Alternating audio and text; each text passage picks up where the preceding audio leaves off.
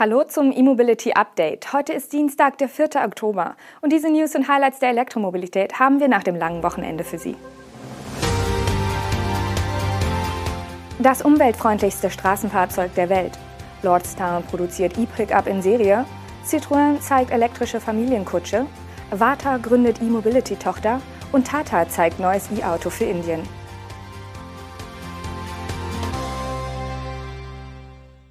Das Deutsche Zentrum für Luft- und Raumfahrt hat zusammen mit dem Automobilunternehmen HWA das im Betrieb angeblich umweltfreundlichste Auto der Welt entwickelt und erfolgreich getestet.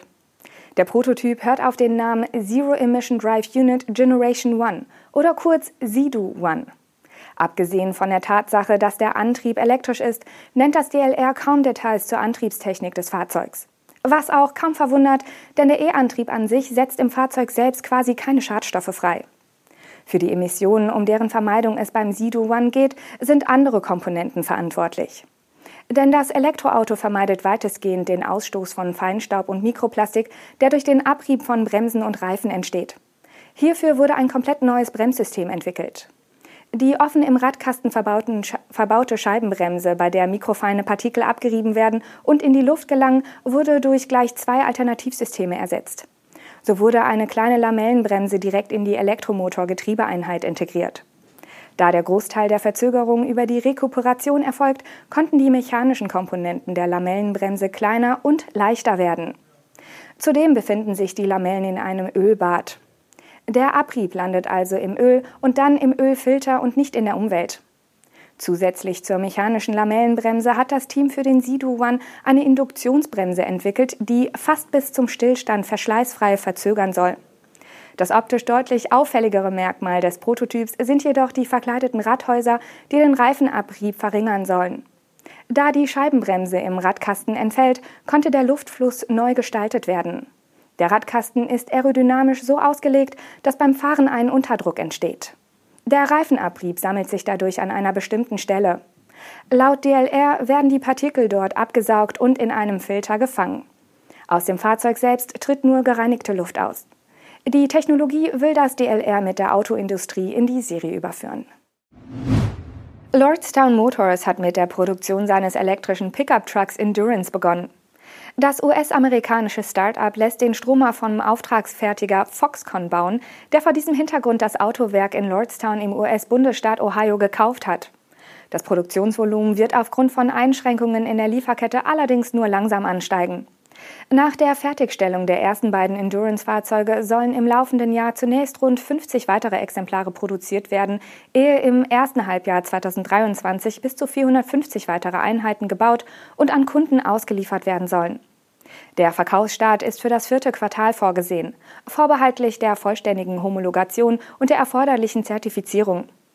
Auch ist für den weiteren Hochlauf der Produktion weiteres Kapital nötig. Für Lordstown ist ein gelungener Produktionsauftakt essentiell. Das Elektroauto-Startup kämpft mit knappen Finanzmitteln. Deshalb entstand auch die unorthodoxe Konstellation mit Foxconn als Käufer des Lordstown-Werks, wo die Taiwanesen im Auftrag des Startups unter anderem den Endurance bauen. Den endgültigen Kaufvertrag hatte Foxconn im November 2021 unterschrieben. Der Kaufpreis betrug 230 Millionen US-Dollar. Foxconn erwarb zudem Lordstown-Aktien im Wert von 50 Millionen Dollar und bekommt im Rahmen der Vereinbarung nach Abschluss außerdem 1,7 Millionen Aktienoptionsscheine. Citroën präsentiert mit dem All-E ein elektrisches Concept Car, das einem kompakten SUV ähnelt. Mit einem Gewicht von rund 1000 Kilo ist es aber deutlich leichter als Autos mit ähnlichen Maßen. Die Franzosen wollen sich damit dem Trend zu schweren, komplexen und teuren Elektroautos widersetzen. Schon mit dem gänzlich abgespeckten Elektroleichtfahrzeug Ami ging der Hersteller 2020 einen völlig anderen Weg als die meisten Mitbewerber. Der neue Olli ist nun mit vier Sitzen und einer Länge von 4,20 Metern gewissermaßen eine familientaugliche Weiterentwicklung. Wichtig zu unterscheiden, Während der Ami bereits am Markt ist, handelt es sich beim All-E um ein Konzept, das in dieser Form nicht eins zu eins in die Serie gehen wird. Der All-E ist vielmehr eine Arbeitsplattform, um Ideen zu erproben, die für eine zukünftige Produktion realistisch sind. So Citroën. Der vollelektrische Antriebsstrang des All-E benötigt nur eine 40 Kilowattstunden große Batterie, um dem verhältnismäßig leichten Fahrzeug eine Reichweite von bis zu 400 Kilometern zu ermöglichen. Durch die Begrenzung der Höchstgeschwindigkeit auf 110 km/h sei ein Verbrauch von 10 Kilowattstunden auf 100 Kilometer realistisch, teilt Citroën mit. Die Aufladung des Akkus von 20 auf 80 Prozent soll 23 Minuten dauern. Ein Experimentierfeld des OLI ist das bidirektionale Laden. Er ist Vehicle-to-Grid sowie Vehicle-to-Load fähig. Theoretisch kann die Batterie des Autos ein externes 3000 Watt Elektrogerät etwa zwölf Stunden lang mit Strom versorgen. Die sehr eckige und gewöhnungsbedürftige Silhouette aus flacher Motorhaube, geradem Dach und hinterer Ladefläche ist der Tatsache geschuldet, dass die Franzosen nach der Reduktion von Material, Komplexität, Einzelteilen, Gewicht und Kosten streben. Weite Teile der Karosserie bestehen aus recycelter Wellpappe, die zu einer wabenförmigen Struktur zwischen Glasfaserverstärkungsplatten geformt und die mit einem speziellen Kunstharz- und Sprühsystem überzogen wurde.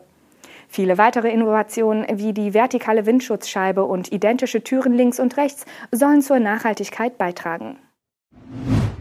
Warta bündelt seine Geschäftsbereiche für Elektromobilität und Batteriepacks in einer eigenen Gesellschaft. Das hat der Batteriehersteller aus Baden-Württemberg nun offiziell mitgeteilt und bestätigt damit Gerüchte von Anfang des Jahres.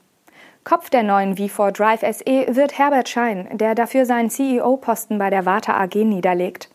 In einer knappen Pressenotiz teilte Warta mit, dass man künftig den schnell wachsenden Markt der großformatigen Lithium-Ionen-Zellen für die E-Mobilität und andere Anwendungen zielgerichteter adressieren wolle.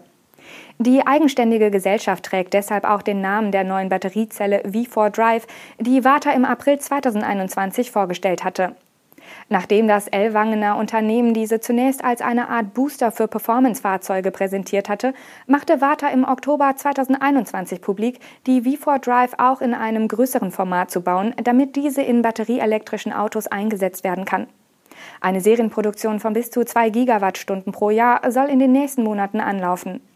Erste Kundenaufträge, etwa von Porsche, liegen dafür bereits vor. Für wie relevant Warta diesen Markt hält, zeigt nun die Gründung der Unternehmenstochter.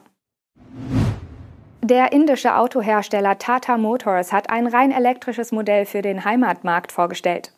Der Tiago EV wird mit zwei Batteriegrößen für Reichweiten von 250 bzw. 315 Kilometern im indischen Zyklus angeboten. Die Batterie ist entweder 19,2 oder 24 Kilowattstunden groß. Im günstigsten Fall kostet der Tiago EV umgerechnet rund 10.700 Euro, mit dem größeren Akku sind es rund 14.900 Euro. In der Basis können beide Batterien nur mit 3,3 kW AC geladen werden. Für die große Batterie ist optional ein 7,2 kW AC-Lader erhältlich. Mit einem DC-Schnelllader soll in 30 Minuten Strom für 110 Kilometer nachgeladen werden können. Der Standardladevorgang von 10 auf 80 Prozent dauert jedoch 57 Minuten. Bestellungen werden ab dem 10. Oktober angenommen. Die Auslieferungen sollen im Januar 2023 beginnen. Beim Tiago EV handelt es sich nicht um ein von Grund auf als Elektroauto entwickeltes Modell, sondern um einen Umbau des seit 2016 angebotenen Verbrennerkleinwagens Tiago. Künftig soll es aber auch Tatas auf einer reinen E-Plattform geben. Im April hatte das Unternehmen bereits eine entsprechende Studie Avinia vorgestellt. Das war unser erstes E-Mobility-Update nach dem Tag der deutschen Einheit. Wir melden uns mit den Nachrichten zur Elektromobilität morgen wieder. Bis dahin, tschüss.